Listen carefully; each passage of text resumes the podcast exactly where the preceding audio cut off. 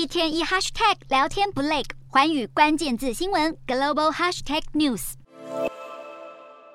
全球首富马斯克收购推特以后，先是裁掉公司高层，接着宣布要向蓝勾勾用户收费，然后又大动作砍掉半数的员工。这一连串的重大变革让推特营运充满不确定性，一些用户也开始对马斯克的做法提出质疑。随着大批推特用户因为不认同马斯克的做法而纷纷出走，美国 CNN 报道，许多人似乎开始转向使用 Mastodon 这个开源的社群平台。至于推特这次大规模的裁员潮，除了殃及美国员工，印度的子公司更是有超过九成的员工被开除，从原本的两百人缩减到只剩下十几名员工。根据彭博社报道，印度有七成的员工专门负责推特的全球球业务和产品开发。外界担忧大批员工被辞退以后，推特在印度的业务是否还能够正常运作？